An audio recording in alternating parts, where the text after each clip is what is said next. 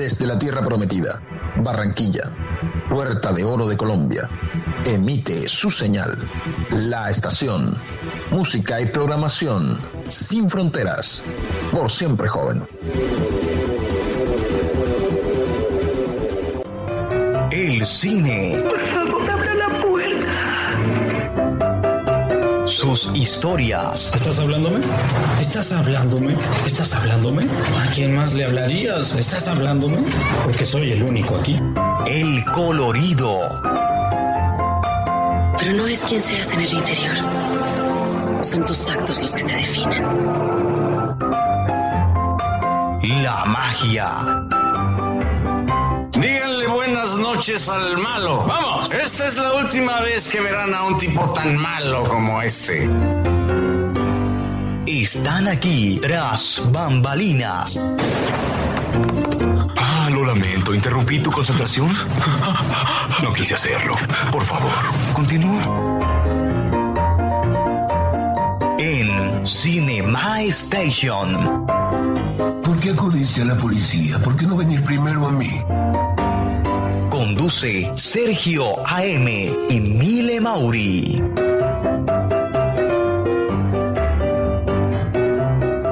Hola, hola, hola, hola, hola, sean todas y todos bienvenidos. Esto es Cinema Station a través de la estación radio online. Hoy es el miércoles 3 de marzo, eh, día 3 del mes 3 eh, del año 2021, junto a Milena Mauri, eh, Sergio AM. Mile, bienvenida, ¿cómo estás?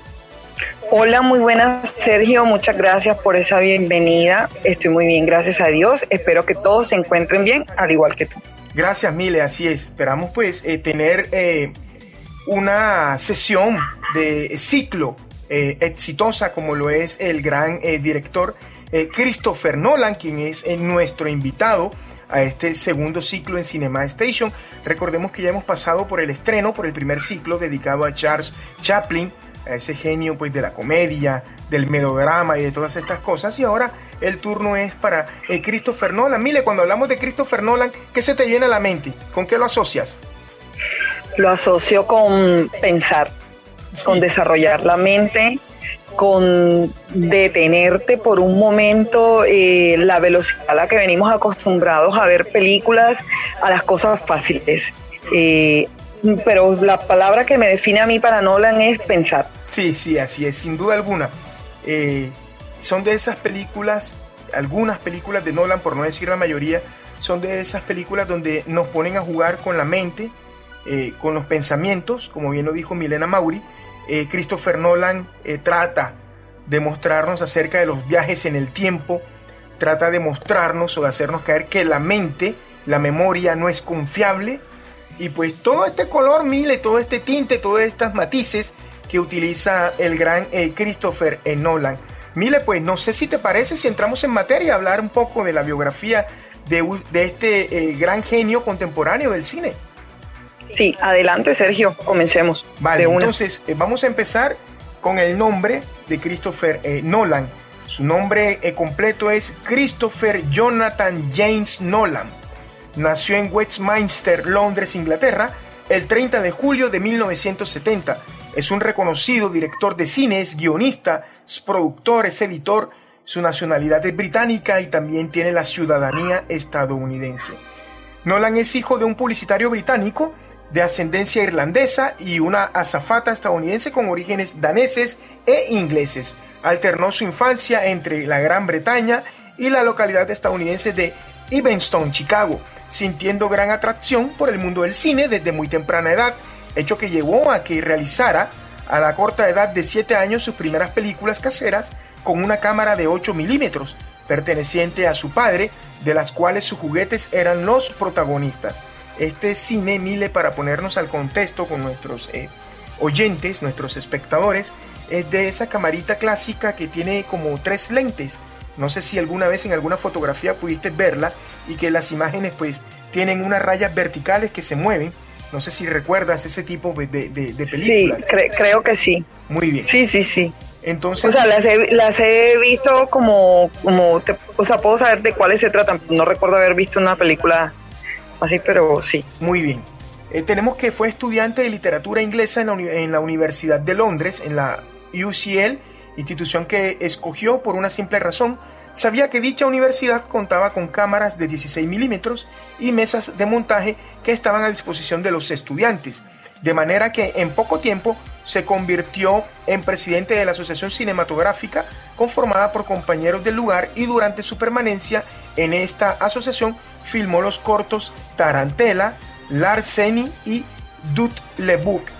Seguidamente, a mediados de los años 90, rodó su primer largometraje con un escaso presupuesto y en formato blanco y negro, Following, algo así como Siguiéndome o Sígueme, el cual gozó de gran éxito en diversos festivales y le permitió realizar dos años después Memento, un film con una ingeniosa construcción entre eh, una técnica de flashback, basado en un relato corto de su hermano Jonathan Nolan, es su hermano menor, que le valió una nominación al Oscar en la categoría de Mejor Guión Original y diversos galardones en múltiples festivales cinematográficos por todo el mundo. Entre ellos, en uno de los premios más importantes, uno de los premios más eh, codiciados en esto que tiene que ver con el cine independiente, se llama los Spirit Awards o los Spirit Awards, al mejor director y guionista y el premio Waldo Selt al mejor guion en el Festival de Sundance. Tenemos que desde sus inicios, Mile, eh, un visionario, desde sus inicios, pues una persona eh, con grandes capacidades para escribir, para dirigir, para producir y para montar cine, Mile. Así es, fíjate que, por ejemplo, él eh, eh, vio su, su visión, sus objetivos, ¿no? Entró a la universidad por la única razón de que estaban el, el, tipo de, de, cámaras que él quería y de ahí despegó, ¿no? Claro que sí. Después de, Sí, después de esto, a raíz de todas esas, esas nominaciones y esos galardones que obtuvo, Sergio Christopher Nolan comenzó a ser cortejado por las grandes multinacionales y en el 2002 dirigió a, al gran Al Pacino y a Robbie Williams en la película Insomnio, un remake de un título noruego del mismo nombre del año 1997, que posee influencias narrativas y estéticas de la nouvelle vague francesa por desarrollar tramas de intriga criminal con implicaciones psicológicas que tú sabes que es el tipo de, el, plus que siempre tienen las películas de Nolan. ¿No? En efecto, así es. Mira, tal largometraje, tal largometraje también fue un éxito entre la crítica y el público. De esta manera, eh, dotado de un sentido artístico original, se le hizo responsable de dirigir las nuevas aventuras de Batman en Batman Begins. Eh, eso fue en el 2005 en el, en el que buscó restablecer al héroe de una forma más oscura y con mayor preocupación eligiendo al gran Christian Bale para que le diera vida al personaje, actor con el que vuelve a colaborar en su sexto largometraje El Truco Final. ¿Recuerdas esa película? Genial. En Latinoamérica la tradujeron como El Gran Truco. Con, el Gran Truco. Con este... Eh, eh, Jackman. Eh, Christian Bale y, y, el otro, ¿quién era? Eh, Wolverine. Hugh, Jackman. Correcto. Bueno, eso fue un thriller sobre la lucha entre dos magos, como ya habías mencionado, del siglo XX, basado en una novela de corte fantástico escrito, escrita por Christopher Price, que él y su hermano Jonathan Nolan adaptaron, contando también con la participación, como ya habíamos dicho, del gran actor Hugh Jackman. Sí, señor. Luego llegó la secuela de Batman, la gran secuela de Batman, El Caballero Oscuro, que fue en 2008, película en la que Heath Ledger asumió el papel de Joker, eh, nuestro gran recordado Joker de esa película. Lastimosamente ya no está con nosotros. Antes de su prematura y trágica muerte. Seguida de esta vino El Origen. Eso fue en el año 2010, El Origen un thriller, un thriller de ciencia ficción protagonizado por Leonardo DiCaprio, en el que se atrevió a adentrarse en el mundo de los sueños con una trama de espionaje corporativo. Film que provocó que Nolan volviera a cosechar candidaturas al Oscar en las categorías de mejor guion y mejor película. Esta última compartida con la otra productora, su esposa, Emma Thomas.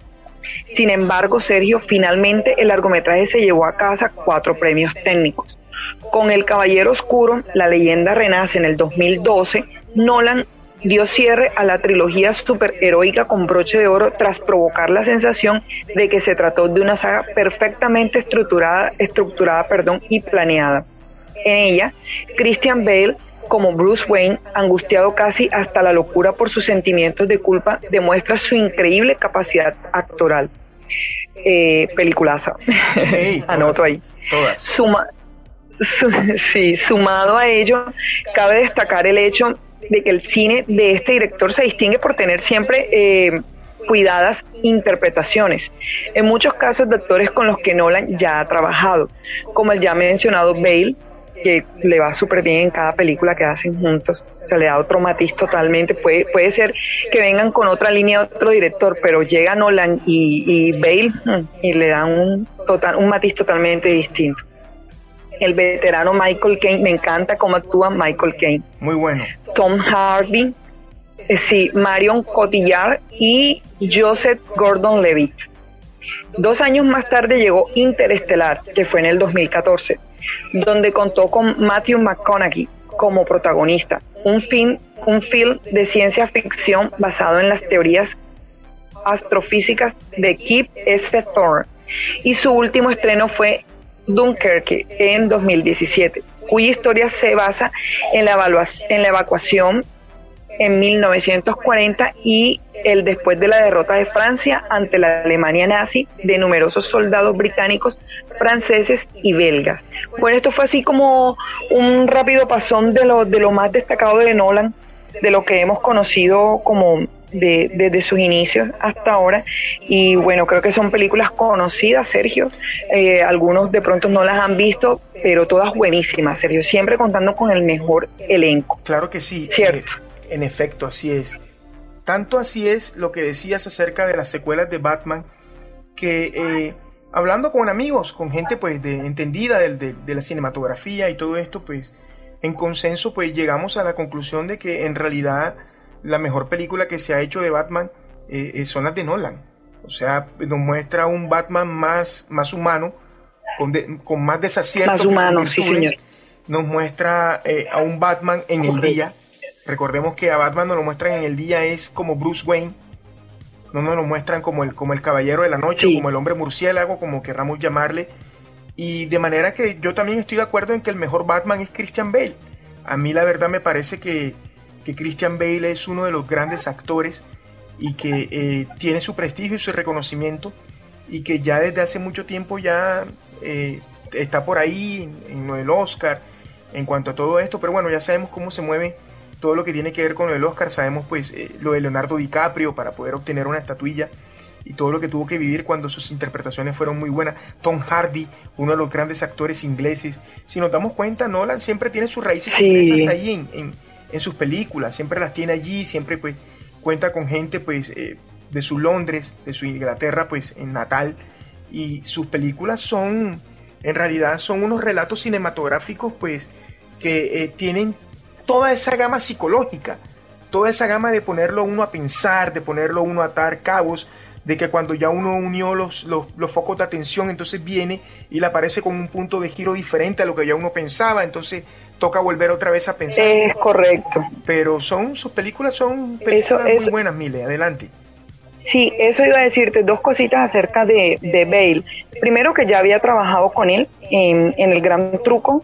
En El Gran Truco se llama la película acá, ¿verdad? Le pusieron ese nombre, El Truco Final. Bien, para seguir hablando un poco de Christopher Nolan, vamos a hablar un, vamos a hablar acerca de su vida personal. Eh, en la facultad de la Universidad de Londres, en la UCL, Christopher Nolan conoció a lo que sería o a lo que es el gran amor de su vida, Emma Thomas, quien con el tiempo se convirtió en su productora habitual, contrajeron matrimonio en el año 1997 y actualmente residen en Los Ángeles, California, junto a sus cuatro hijos. Es decir, parece ser que Nolan tiene un final feliz eh, cinematográfico. Recordemos que las personas que eh, viven de esta profesión, que contribuyen al mundo con esta profesión, parece ser que el amor no les sonríe que eh, el amor pues es un precio que tienen que pagar por, el mucho tiempo que le dedican a su trabajo, a su profesión y, a todas estas bambalinas, todos estos matices que tienen adheridos al séptimo arte, Mile. Así es. Sí, Sergio. Em, general, lo comentábamos en el, en el ciclo pasado, ¿recuerdas? Claro que Decíamos que siempre hay un precio que pagar y es porque eh, a lo que nos gusta, y este es un hombre pues que a legua se nota que es muy apasionado y muy dedicado y sobre todo para hacer ese este tipo de películas en, en las cuales los detalles mínimos cuentan eh, que te pueden cambiar totalmente hacia dónde va dirigida la, la, trama de una película, es alguien que tiene que estar dedicado 110% a eso. Entonces, el hecho de que este hombre eh, pueda tener eh, una familia con cuatro hijos y aún de pronto estar casado, o sea, es algo, es prácticamente como una utopía para ellos, ¿no? Es como algo imposible, digamos salido de toda de la normalidad de, de, ese tipo de, profesiones. Entonces, qué bien por Nolan que, que, haya que logrado eso, sí señor. Que haya tenido ese equilibrio, ¿no? Porque si nos damos cuenta, su esposa sí, Emma, Thomas también se dedica a la cinematografía, es productora. De hecho, es la productora de Y se dedican los dos a eso, correcto. Bien, entonces tenemos lo siguiente. Hoy vamos a hablar de una película eh, para hacer el estreno del, del ciclo de Christopher Nolan, una de sus películas más emblemáticas, si no la más emblemática, pues la que eh, le dio el aclamado pues el remoquete de, genio eh, del cine contemporáneo a Christopher Nolan. Eh, en esta película que vamos a hablar se llama Memento, algo así como recuerdo, aunque para Latinoamérica la tradujeron como amnesia. Bien, vamos a entrar a hablar un poco de este film denominado Memento, que es una corta historia escrita por su hermano Jonathan, y en un viaje pues en auto la dialogaron, la compartieron, la socializaron y decidieron llevarla al cine. Eh, Memento hace uso y gala de viajes en el tiempo. Eh, Christopher eh, Nolan y su hermano Jonathan filmaron Memento con una técnica en el montaje llamado un montaje narrativo clásico, el cual trata de contar los hechos en tiempo cronológico o haciendo saltos al futuro, que se llaman flash forward, o al pasado, que se llaman flashback, pero siempre estructurándose con la idea de dotarlas de forma narrativa. Entonces, nosotros en esta película tuvimos dos líneas narrativas, es decir, blanco y negro, que es el presente, la película empieza con Guy Pearce, quien es Leonard, que más tarde lo conoceremos como Lenny, en una habitación de hotel teniendo una conversación por teléfono. ¿Listo? Y tenemos la segunda línea narrativa, el segundo relato, que es eh, a color, que es lo que Lenny eh, tendría o quiere realizar. ¿De acuerdo? Entonces esas son las dos líneas que maneja eh, la película, en esa técnica de flashback. Ya que el protagonista sufría de amnesia, Guy Pearce es el protagonista de esta película, padecía de esa enfermedad mental llamada amnesia la película fue estrenada un 14 de julio del año 2001. Es decir, Mile y amigos espectadores y oyentes, esta película, el 14 de julio de este año en curso, va a cumplir 20 años de haberse lanzado. 20 años. Y anteriormente había sido un rotundo éxito en el Festival de Cine de Sundance, donde la gente habló de ella durante mucho tiempo. Memento quizás pareciera la madre de Tenet. Tenet es el más reciente film de Christopher Nolan, protagonizado por John David eh, Washington, el hijo de Denzel, y protagonizada por Robert Pattinson. Eh, así como de muchos de los proyectos del director, en ella Nolan vertió por primera vez varias de sus obsesiones relacionadas con el tiempo y a la narrativa discontinua, que era lo que estábamos hablando anteriormente, de que se hace a través de flashback y que las películas se cuentan desde el final al principio a la historia paralela que se narra entre cortes, creando un clímax coral de situaciones que siempre resulta muy satisfactorio. Se trata del segundo film de Nolan en el que cuenta la historia de un hombre con un extraño padecimiento o una patología que no le permite crear nuevos recuerdos. Es decir, sus recuerdos que podrá, valga la redundancia, poder tener presentes o recordar, no exceden los 10 minutos. Así como Dory, pero que aún así se aferra a una confusa investigación para encontrar al asesino de su esposa, apoyado en fotografías instantáneas, una Polaroid parece ser que es la cámara con la que eh, eh, Christopher, perdón, eh, Guy Pierce, es Lenny, realizaba las fotografías y una serie de tatuajes realizados en su piel, en su cuerpo. Esto pues tiene que ver con lo que trata el rodaje de Memento Mile. Sí, Sergio, por favor, aclárale a los oyentes quién es Dory. estás hablando como si estuvieras incluyendo otro personaje en, mi mente y ya es lo suficientemente espesa la película como para que incluyas otra persona, eh, otro eh, personaje. Es un poco, es un poco densa. Tú estás hablando de, de Dory.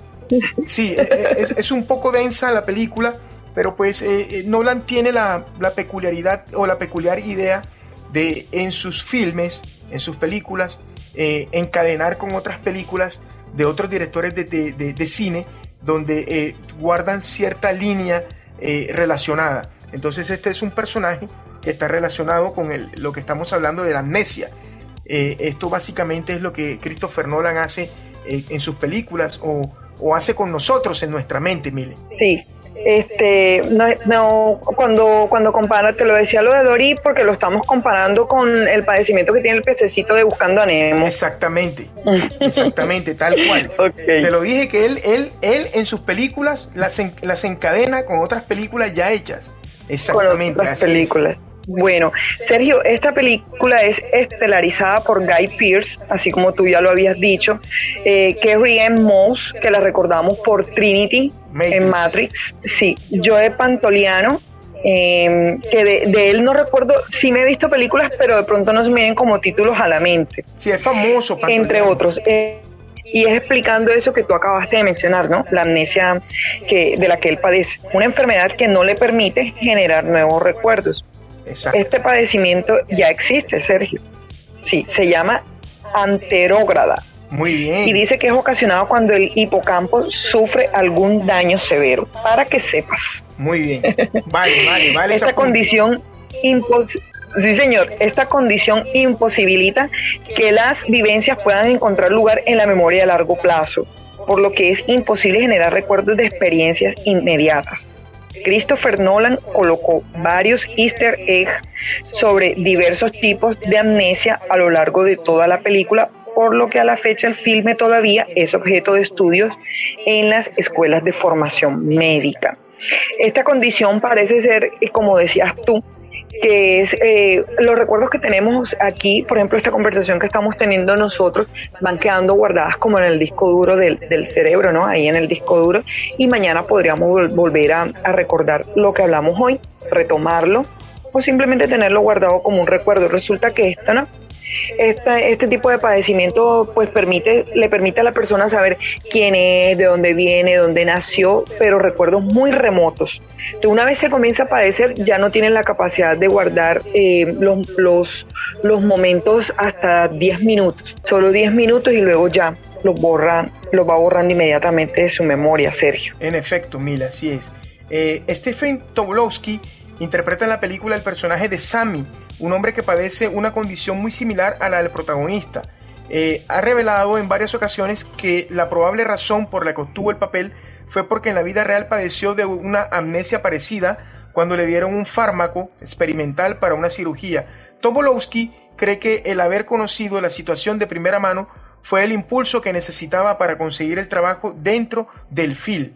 Esto es el señor que, que él visita a su casa, eh, cuando digo él es Lenny, visita en su casa y que quiere eh, cerciorarse de su estado mental, si su estado mental ha ido en avance o si está atascado o si ha empeorado, Mile. Sí, señor.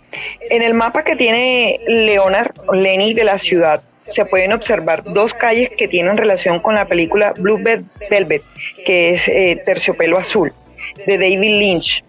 En dicho mapa Todas las calles están nombradas por números excepto dos, Booth Street y Lincoln Street. La primera hace referencia al antagonista de Blue Velvet, que es Frank Booth. La segunda es la misma calle en donde vive Dorothy Valens en la misma película. Se trata de un detalle no confirmado por Nolan, pero que es evidente y aceptado por la comunidad cinéfila.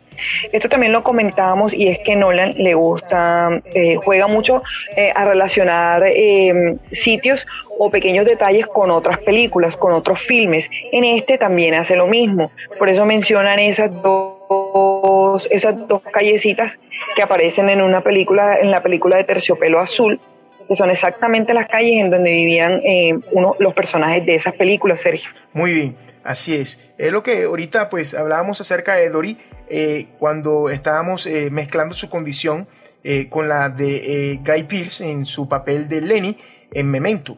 Aunque cualquier persona puede pensar de que la cinta Memento fue calculada milimétricamente, la realidad es que durante el rodaje, que duró apenas 25 días, estamos hablando de casi un mes, 25 días, hubo mucha improvisación. Ni siquiera un mes. Exactamente. Sí, señor hubo mucha improvisación. Por ejemplo, las escenas de Sammy y su esposa fueron realizadas sin una pauta o diálogos establecidos, por lo que el actor tuvo mucho espacio para la improvisación.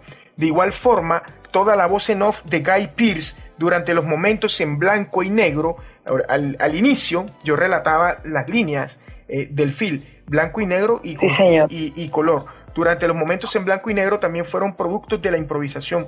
Por otro lado, la escena en la que Teddy aparece de pronto sentado en el auto de Leonard y le espanta también es genuina, es decir, también fue producto de los actores. Nolan, como siempre, pues le atribuye ese sello autóctono a sus actores, a su reparto eh, actoral para que puedan dar gala de lo mejor de cada uno de ellos, Mile.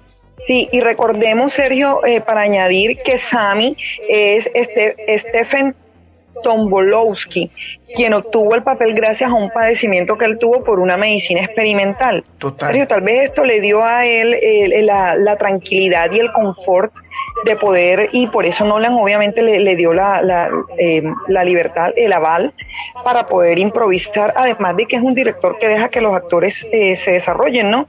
Se desarrollen improvisando, pero teniendo él de pronto este, el conocimiento del padecimiento que él había tenido, pues obviamente, eh, digo, tendría más fundamento em, para, para, poder desarrollar esas escenas que son, que son unas escenas muy conmovedoras, Sergio.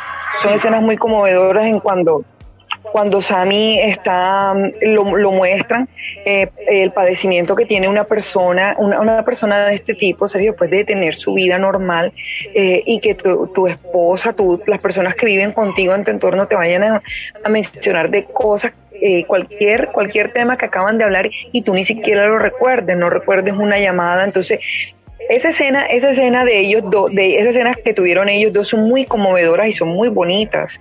A mí me gustaron mucho porque muestra el lado humano de esa enfermedad. Este, y, y cómo su esposa está ahí en el medio del desespero de su amor y todo, acompañándolo. Entonces me, me, gusta mucho. También, también quería destacar eh, la voz. Es serio, la voz que se escucha cuando él está hablando consigo mismo, que él mismo hace sus rutinas de, por ejemplo, que él recuerda, recuerda a Sammy, cómo se hacía el sí, pero hago, hago eh, esto por esto porque quiero seguir esta línea. O sea, él hablando consigo mismo, esas escenas son full chéveres. O sea, la voz de, de ahí del actor me, me, gusta mucho que lo hayan dejado como a su libre albedrío y desarrollo porque quedó la película muy bien, muy bien. O sea, se nota que son como tus los propios pensamientos pues del personaje, ¿no? Exacto, hay suficiente libertad y confianza para poder llevar a cabo esa puesta en escena de lo que tú has relatado, Mile. Así es, imagínate Sergio que esta historia fue una idea que concibieron Christopher y su hermano Jonathan, así como tú lo mencionaste al principio, durante un viaje que tuvieron por carretera eh, de Chicago a Los Ángeles. Dice que tuvieron tiempo suficiente para descifrar todas las complejidades de la historia. ¿Te imaginas a esos dos genios hablando? Exactamente. Chévere, ¿verdad? Sería chévere espiarles una conversación o, revisarles unas notas. Dios mío, quedamos de psicólogo. Claro, y de pronto Dice de que ellos... el Mile, disculpa, de pronto alguno de ellos tuvo que quedar. no. Christopher tuvo que haber quedado un poquito groggy con eso y Jonathan, su hermano, tuvo que contarle más específicamente de qué se trataba su idea. Adelante, Mile. Claro, y, lo, espectacular que es que de pronto que tú tengas una idea loca y llega alguien y te, te le ponga un plus y tú digas, hey, sí, o sea, es muy genial encontrar a alguien con quien tienes empatía y el, mismo triste de locuras, digamos, eh, o de, de, esos temas de viaje en el tiempo, pues nosotros hablamos de locura, pues no, sino como una genialidad, ¿no? Como algo que, que no se nos ocurra a todo el mundo, pero que cuando lo vemos logramos admirar lo brillante que puede ser una idea como esa. Sí. El crédito por esta historia lo ostenta Jonathan y el guion cinematográfico Christopher. Después de la película, Jonathan publicó el relato corto original llamado Memento Nori. Sergio. Sí, esa es la historia que en un viaje en auto de Chicago a Los Ángeles los dos hermanos Nolan pues interactuaban acerca de lo que querían hacer, acerca de este proyecto que querían llevarlo de manera tangible a la gran pantalla, a la pantalla grande. En un principio Christopher Nolan quería que Mark Vargo o Mark Vergo fuera el director de fotografía de la película. Sin embargo, este eh, genio de la cámara, de la luz, eh, rechazó reunirse con el director, atribuyendo que no lograba comprender el guion y más tarde lamentó su error. Así fue como oh, Wally Feister se convirtió en el segundo al mando en jerarquías del film y de muchas de las obras subsecuentes de Nolan, un total de siete, aunque después admitió que en un comienzo tampoco había entendido el guion. Es que es lo que habíamos hablado, lo que estamos hablando, mire, eh, comprender un guion, comprender un guion de, este relato es, es un poco complejo, requiere de tiempo, requiere de que la persona que escribió la historia, que la conoce, en realidad vaya específicamente a explicarte de qué se tratan las secuencias y cómo quiere grabar las secuencias y por qué las quiere grabar. Es decir, porque hay una escena blanco y negro y porque hay una color. Lo que vamos a entrar a explicar más adelante, Mile. Sí, antes de entrar a, explicar en, esas aguas más profundas, les quiero decir a los oyentes, primero les voy a decir que a los que se han visto la película y no han logrado entenderla, no se preocupen porque yo tampoco la entendía, no se preocupen porque eh, el señor, el señor, el señor Mark Vargo no aceptó el cargo porque él no logró entenderle a Nolan. O sea, si ese señor no logró entenderle a Nolan, usted no se sienta mal porque no haya entendido la película. Entonces, eso para los que ya se la vieron y no la han entendido, vuélvanla a ver. Tal vez y esperamos que con esto, esto que nosotros les le estamos explicando aquí, eh, los motive a que otra vez se la vean y estoy seguro que sí la, estoy segura que sí lo van a entender. Y para los que no se la han visto, prepárense. Eh, quizás no lo entiendan a la primera, pero abran la mente y relájense porque y véanla hasta el final. Devuélvanla las veces que sea necesario porque si Lenny recordaba cada 10 minutos con apuntes su vida, ahora ustedes no van a devolver una película cada tanto para poder entenderla. Claro que Les va a gustar, van a quedar fascinados, súper intrigados. Y, y, recuerden que estamos iniciando el ciclo del superdirector Nolan, o sea, todo lo que nos vamos a enfrentar este mes es así de bueno, es así de intrigante, es así de de, denso, como decía Sergio, de profundo y, de pensante, o sea, nos va a poner a pensar Sergio. Imagínate, Sergio, que existe un patrón alfanumérico con el cual se puede entender la película con mayor facilidad. Esto sucede cuando se enumeran las escenas de manera cronológica y luego ordenándolas tal cual como la película. Las letras de la A a la B representan las escenas a color, con A sucediendo cronológicamente primero y B cronológicamente al final. Y los números del 1 al 22 representan las secuencias en blanco y negro cronológicamente. En las escenas aparecen en la película así: A, B, 2, U, 3, 7, 4, S, 5 y así sucesivamente.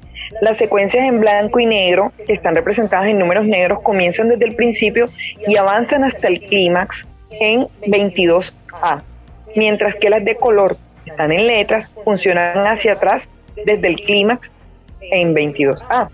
La escena 22A es la escena culminante en donde cambia de color a la mitad, mostrando la convergencia de ambas líneas de la historia. ¿Cómo te parece, Sergio? Sí, esto, esto pues es acerca de, cineastas, de, perdón, de cinéfilos, gente fanática del cine que eh, su trabajo es, es ir a esas aguas más profundamente, es tratar de ver cómo pueden hallar una explicación tangible y lógica a lo que pues parece no explicable eh, con ciertas palabras.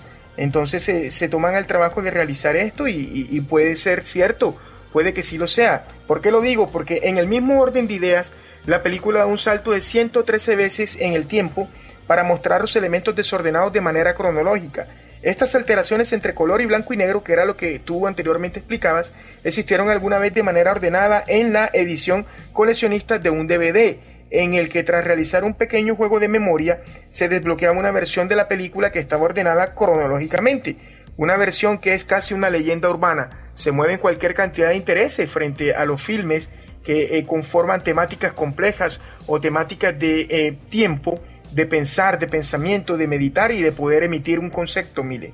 quiero decirle a los, a los oyentes y que recordemos tú y yo, Sergio, que estamos hablando de una película súper profunda y que en lo anterior que yo acabo de decir nos acaban de facilitar, entre comillas, una manera de verlo, pero no, no nos compliquemos. Con vernos la película eh, sí la vamos a entender. Y saben que les voy a decir, un, les voy a recordar un dato súper curioso. Esta súper película fue eh, grabada eh, con 25 días, ¿cierto, Sergio? En 25 días se logró hacer esta super película. Como bien sabemos, las, las películas normalmente llevan muchísimo más tiempo.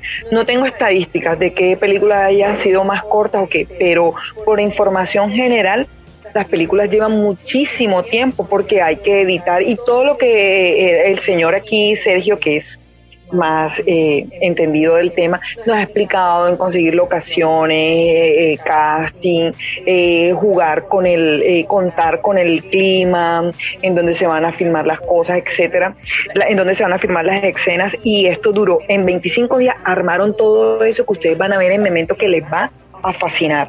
Imagínate el número de, de teléfono de Teddy, al número que él marca, que es el 555, qué raro que un teléfono gringo empiece con 555. Son los fijos, los fijos de ellos allá empiezan Sí, así. todos empiezan así. Sí, los fijos. Sí, sí. El 5550134 es el mismo de María María Singer, que es el personaje interpretado por Elena Bonham Carter en El Club de la Pelea, película de David Fincher. Y aquí con esto lo que hacemos es eh, eh, nombrarles otro, otro ganchito con el que él concatena de esos jueguitos que le gusta hacer. Recuerden que antes habían, habíamos mencionado que eh, habías eh, usado o salido en la película unas calles de, de otras, de otras películas. Eh, para los que han tenido la oportunidad de ver em, el Club de la Pelea, recuerdan que Elena Bonham Carter participa en esa super película que ya en otro momento y en otro ciclo estaremos hablando. ¿Cierto? Podremos hablar más adelante, porque aquí lo que tenemos es tela por cortar. Más adelante estaremos hablando de ese tipo de, de pelea. Y, y, la señora Elena eh, es el mismo número. Eh, y aquí a Nolan le plació mencionar ese, ese detalle de su, de su amigo eh, David Fincher, de, de esa famosísima película y que es buenísima también, El Club de la Pelea, Sergio. Sí, esos son guiños que se hacen entre eh, directores de cine, entre cineastas. En la escena en la que Leonard, Lenny, que es eh, estelarizado por Guy Pearce, sale del motel de descuento para dirigirse a su Jaguar, a un lado se encuentra en el estacionamiento un Honda Civic color blanco, que era el automóvil de Christopher Nolan durante aquel tiempo. Recordemos que esta película se hizo con 9 millones de dólares, se hizo con un presupuesto muy bajo, y esta película fue exitosa en taquilla, recobró una cantidad de, millones de dólares eh, en su momento. Eh, Memento es una película protagonizada por Guy Pearce en el papel de Leonard o Lenny, eh, pero también aparece un policía este, eh, corrupto que responde al nombre de Teddy. Es un agente que está investigando a un capo de la droga que corresponde al, al, a, John, John G., el, el novio de, de, Natalie. Natalie es Kerry Mouse, que Natalie también desea que él sea eliminado, sea dado por muerto, porque la golpea, porque la trata mal. Y como, como Leonard Lenny tiene un, una condición de amnesia, eh, lo manipulan, es fácil de manipular, pero no es tan fácil de manipular porque él hace notas, él lleva notas de todo. Y pues eh, Teddy lo que quiere es que, eh, que evidentemente Lenny asesine a John G para quedarse con el dinero de la mafia. Natalie también desea lo mismo para pues quitarse de encima a esa persona que lo golpea y pues obviamente Leonard también desea hacerlo porque está hallando al violador y al asesino de su esposa. Eh, esta es una película que la dejamos nosotros eh, abierto el final, subjetivo, cada quien puede dar su interpretación. Es una película que les va a gustar mucho, que se van a reír de ustedes mismos al estar observándola y que van a tener un poquito de impaciencia y de inseguridad cuando la película haga los saltos temporales de blanco y negro a color mil. Sí, señor. Quiero decirles que eh, como estamos abriendo el ciclo de Nolan, les voy a, a decir algo este mes. Las apariencias engañan. Sí. Las apariencias engañan, la mente engaña también. Eh, cuando inici inician a ver eh, Memento y el resto de películas que vamos a observar, eh, tienen que abrir, abrir la mente y disfrutarlo, porque la satisfacción de, poder entender una mente como Nolan eh, es increíble y les va a gustar, les va a quedar gustando. Eh, eh, Lenny, Lenny es una víctima. Él inicialmente es una víctima porque es una persona que tiene un tiene dos padecimientos. Uno em, físico, digamos, físico porque pues es de la mente de él que es con su, su padecimiento, y otro que es eh, sentimental del corazón, ¿no? Porque él acaba de perder a su esposa víctima de una violación y un asesinato y, y se encuentra en búsqueda de la persona eh, del culpable, de, quien le hizo este daño decía que Lenny, Lenny eh, tenía, tenía dos padecimientos, uno físico y uno moral. Eh, ahora sí me escucho mejor. Sí, claro que sí. Continúa, por favor. Eh, el, padecimiento físico, como ya, ya habíamos mencionado, era el, el problema este de memoria que él tenía y el, y el otro moral era que había sido víctima de, de, una pérdida de, su esposa. Alguien la había matado, la había violado y la había, la había asesinado, ¿no? Entonces él estaba con ese conflicto eh, horrible de estar buscando quién era el culpable, pues y tenía algunas pistas. En ese camino se encuentra, de su investigación se encuentra a, Teddy, que es el policía corrupto que mencionaba Sergio, y a Natalie, ¿no? Una víctima de, un, de una pareja, de un marido golpeador, que además de eso es delincuente, y se van entrelazando las historias. Estos, estos dos personajes eh, tienen, llegan con el disfraz de ayudar a Leonard, eh, Sergio, de ayudar a Leonard y, buscando la ayuda de él, pero en, realmente en el fondo ellos pretenden aprovecharse de la condición de él, pretenden aprovecharse de la condición de él, pero eh, más adelante se van a dar cuenta que pues Lenny no es tan, tan tonto como ellos creían. Y bueno, ahí se van entrelazando una serie, una serie de situaciones que les va a gustar muchísimo, les va a gustar la película, estoy segura, los invitamos a verla. Y como decía Sergio, sea, el final es abierto abierto, cada uno puede sacar su conclusión y, y, puede colocarle de bueno o de malo a X personaje serio porque hasta eso es subjetivo. Totalmente. Porque, por ejemplo, a ti, a ti te puede parecer que, por ejemplo, Natalie, las razones de ella fueron válidas para su comportamiento o Leonard justificarlo con su padecimiento y, el policía y etcétera, ¿no? Entonces, hasta eso, hasta las posiciones, ¿no? De si son buenos o malos también es subjetivo, Sergio. Así es, Mile. Eh, nosotros esperamos, amigos oyentes, espectadores, saludándolos en el Reino Unido, saludándolos en Colombia, nuestros oyentes, eh, que esta película sea del agrado de ustedes y si no la ha visto y le ha llamado la atención lo que hemos dialogado junto a Mile Mauri, pues que usted pueda verla, pueda hacer gala de ello y pueda sacar sus propias conclusiones. Mire, muchas gracias por estar acá con nosotros, ayudándonos a realizar este espacio denominado Cinema Station. De verdad que es un placer, un honor contar con alguien que tenga pues eh, el gusto, la perspectiva de la óptica del buen cine. Mile, gracias. Gracias a ti, Sergio, por esta invitación, como siempre. Gracias a todos los oyentes eh, por escucharnos, por estar con nosotros. Saludos también a, todos nuestros oyentes del Reino Unido.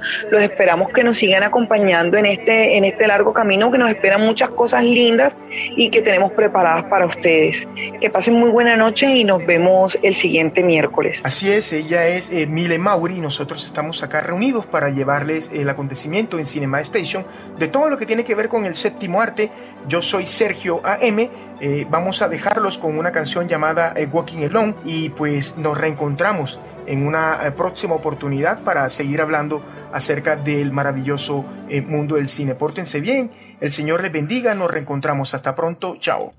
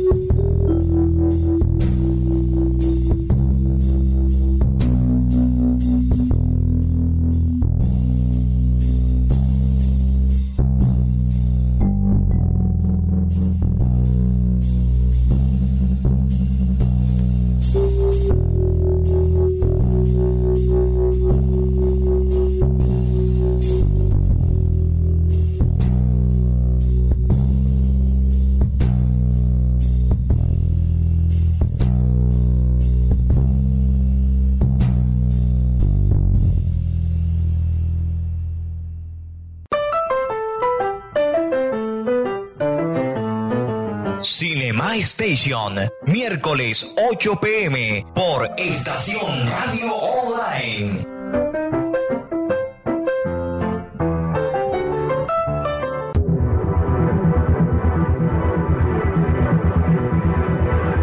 Desde la Tierra Prometida, Barranquilla, Puerta de Oro de Colombia, emite su señal, la estación, música y programación sin fronteras, por siempre joven.